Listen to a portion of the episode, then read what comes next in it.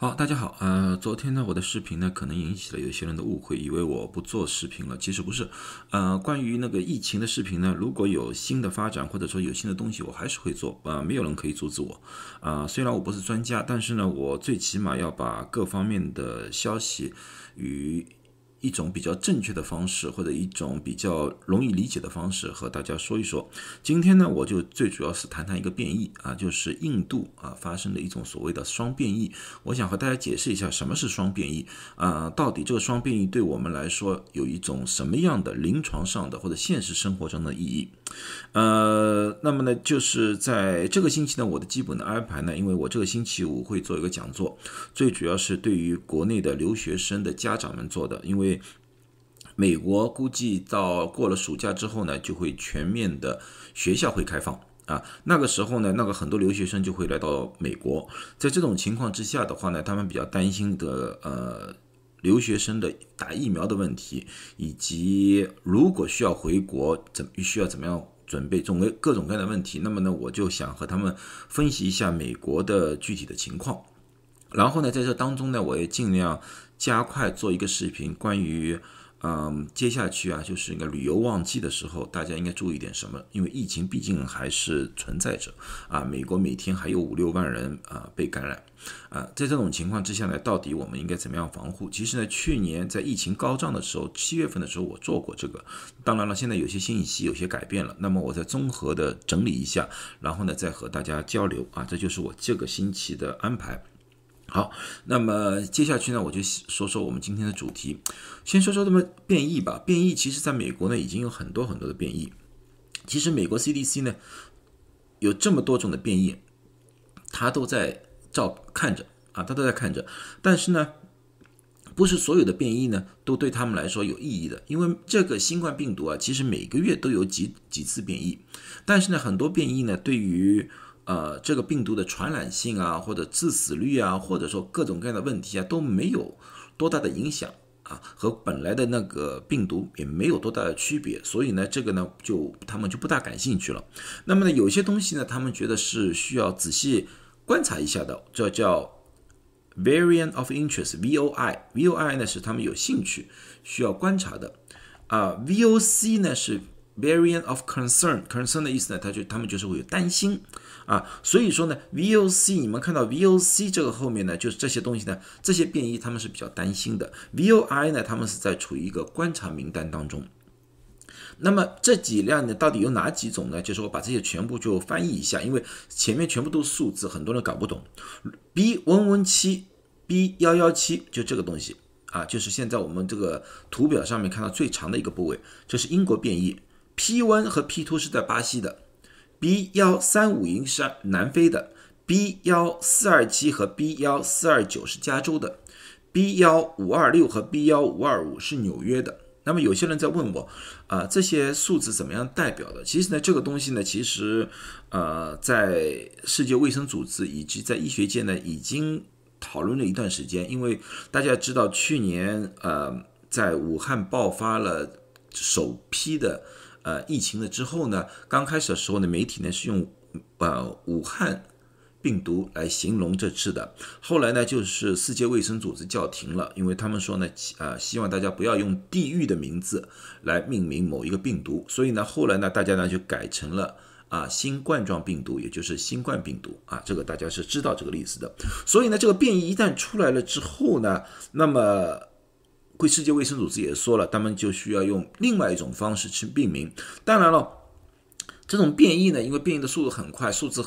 数量很大，你根本就无法用一个名称来代替啊。所以说这个情况之下呢，就用了数字和编码来代替。B 温呢，其实呢是第一类变异。在什么地方变异呢？就是刚刚开始的时候，我们去年四月份的时候，在意大利的变异是 B 温，然后呢，B 温呢又变异了一次 B 温温，B 温之后呢，在英国这次变异是 B 温温七，当中还有其他数字一二三四五六这些变异呢，就是没有意义的变异，他们就不列出来了，就这么简单啊。这些呢也是同样的。啊，这是同样的，就 B 温上面第四百二十七次或者怎么样的一种变异，就是这么样的一个命名。而巴西个 P 温 P two 呢，他们是原始变异啊，所以呢，它后面没有数字根。那么我相信呢，以后呢，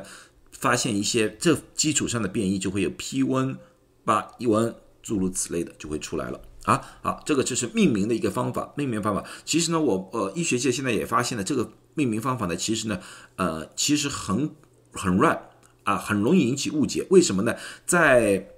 美国当地呢，我们也发现了一种叫 B 温三幺五的变异，B 温三幺五的变异，你看和三五一只差。数字反一反而已，而那个变异呢根本就没有害，当时呢就引起了一小部分人的恐慌，因为一看看上去呢觉得啊是不是南非变异在美国出现了，后来一看不是，这是两个不同的变异啊，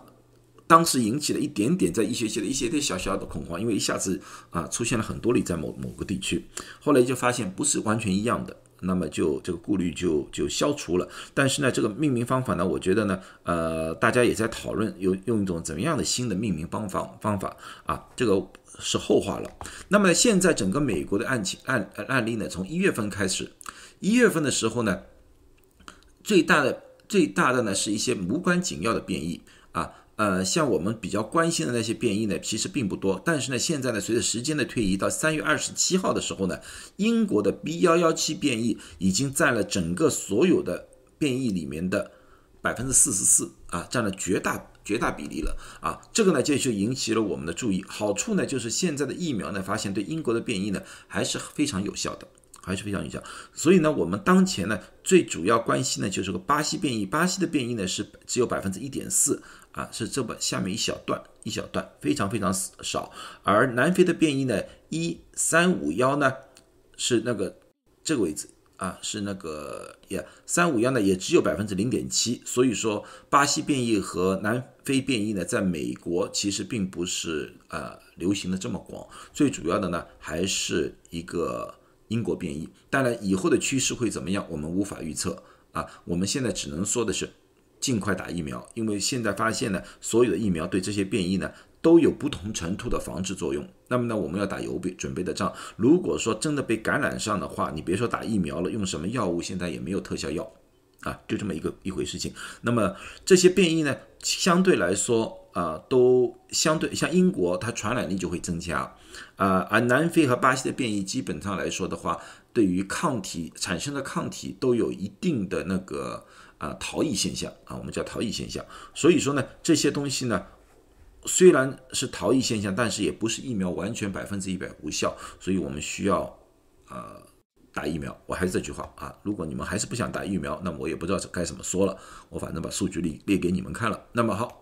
看看印印度，印度呢，我不知道大家记不记得，就在刚刚疫情开始的时候，就在我们去年四月份，在呃一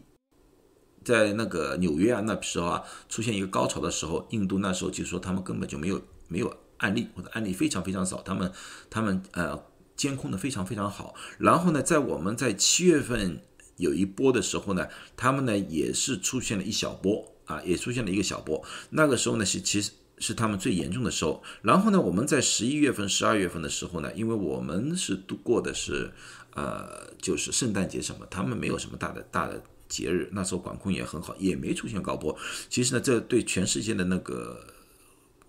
免疫学专专家或者流行病专家呢，都是感到非常诧异的。可是呢，想不到呢，在三月份的时候呢，一下子就上升了，确诊这个。这个数字是其实非非常可怕的。在三月份的时候，我记得很清楚，在三月份的时候，他们那时候的确诊率只有百分之一点多，一点三还是一点六，差不多这样。然后到四月一号的时候，在四月一号的时候，他们的确诊率达到了百分之二点三，其实也低，因为到低于百分之五了，我们都没有太大的太大的担心。但是最近最近一下子跳到到四月十号，一下子跳到了百分之十点六。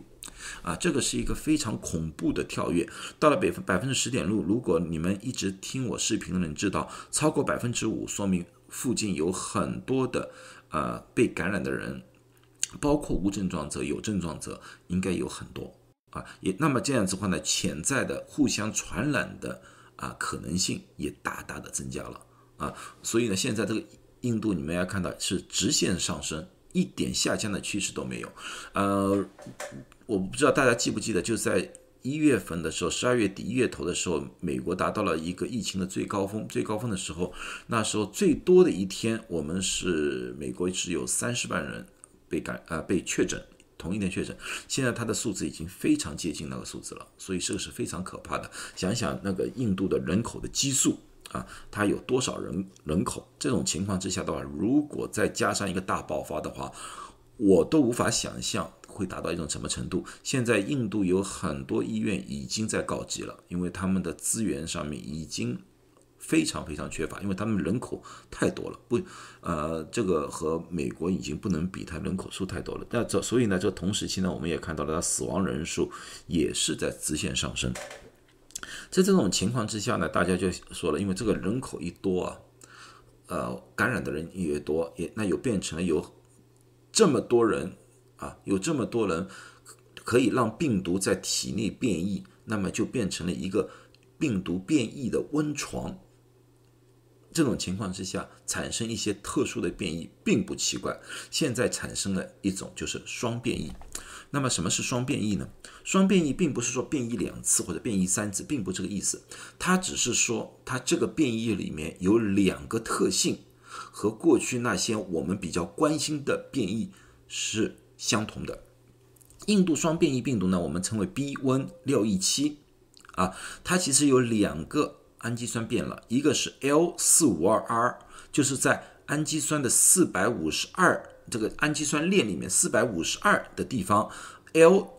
改成了 R。这个变异在其他的变异里面已经出现过，哪一个？就是我们所说的加州的那个变异。在加州变异这个变异呢，就更加容易和人体细胞结合，也那么也就是说，它那个传染性更加大了。啊，就是病毒到了人体之内的话，就很容易进入到人体的细胞里面去。还好呢，这个变异呢，疫苗还是有效。另外一种呢是一四八四 Q，就是在四八四的位置，一变成了 Q。这个呢，在哪个变异里面出现？在英国和南非的变异里面出现了。这个变异呢，有什么特性呢？就是让从新冠病愈。好的人，那些或者说疫苗里面产生抗体，这些抗体的抵抗能力下降了，啊，所以说当这两个一起结合的话，也很有些人很担心，这是不是产生了一种所谓的超级病毒？啊，现在印印度方面说还没有感觉是超级病毒，但是他们现在这个疫情一发不可收拾，确实让大家非常担心，这个双变异。呃的情况，刚才在大概八个小时之前，我又看到了印度的一份报道的新闻。他说，印度其实已经发现了三变异，就从双变异变成三变异，还有一种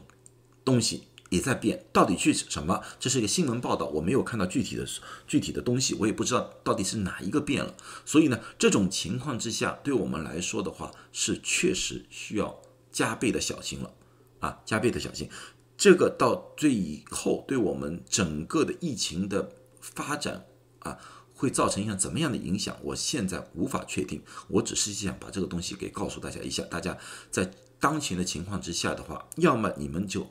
好好的快点打疫苗啊，把自己最起码有一个最最基础的保护。啊，我不能说百分之一百保护，因为昨天我视频已经说了，很多人打，有些人打了疫苗之后，可能还是会被感染。最主要的一点就是，